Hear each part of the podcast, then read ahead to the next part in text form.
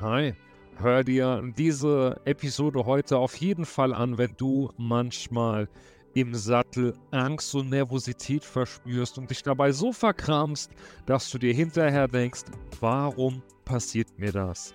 Ich kann doch reiten. Heute sprechen wir über dieses oft unausgesprochene Phänomen, was es damit auf sich hat und was du in einer solchen Situation tun kannst. Ich wünsche dir viel Spaß beim Reinhören. Vor einiger Zeit auf einem Turnier hat mich eine Dame angesprochen. Sie ist sehr erfolgreich in der Klasse M. Dressur geritten, trotzdem war sie frustriert, gestresst und irgendwie nicht zufrieden. Das hat sich dann im Gespräch herausgestellt, sie kämpft manchmal mit diesem Phänomen, dass wenn sie nervös ist oder sie glaubt, dass irgendwas passieren könnte, dass sie sich so verkrampft, dass sie einfach aufhört zu reiten. Und hinterher hat sie sich dann immer geärgert und sich gedacht, warum passiert mir das? Ich kann doch reiten. Und das Ganze geht jetzt noch ein bisschen weiter und vielleicht kennst du das auch aus deiner Erfahrung. Diese Reiterin hat mir erzählt, dass ihre Angst, ihre Blockade so weit ging, dass sie nur noch auf bestimmten Turnierplätzen reiten wollte und dass, wenn sie wusste, dass sie, wenn sie heute Abend zum Beispiel fürs nächste Turnier trainiert, dann war sie einfach schon super nervös, gestresst und ist auch schon mit Bauchschmerzen, Magenschmerzen auf die Arbeit gefahren. Und ja, das Ganze wurde dann erst besser, wenn sie fertig war mit Reiten. Und ja, du kannst dir vorstellen, natürlich war sie da sehr frustriert und ähm, auch in so einem gewissen Vermeidungsverhalten drin, dass sie sich die Frage gestellt hat, wie sie am besten damit umgeht und dass das Ganze irgendwann keinen Spaß mehr macht. Ich glaube, das muss ich an der Stelle nicht extra weiter ausführen.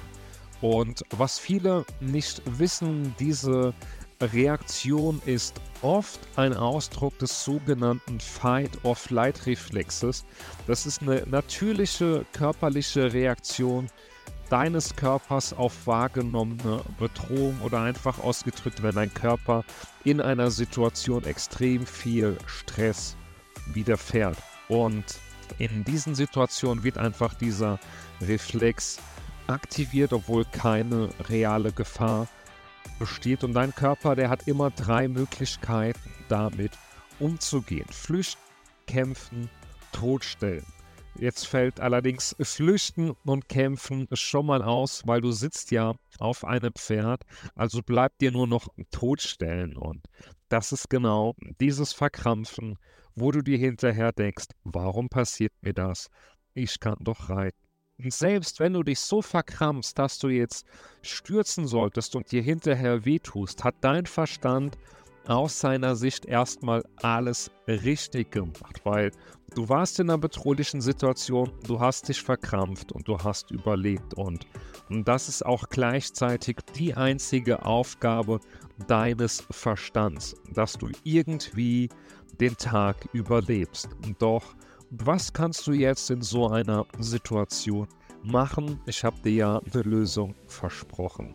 Um damit ein bisschen besser umzugehen, gibt es eine einfache, aber sehr effektive Technik, die 54321 Methode.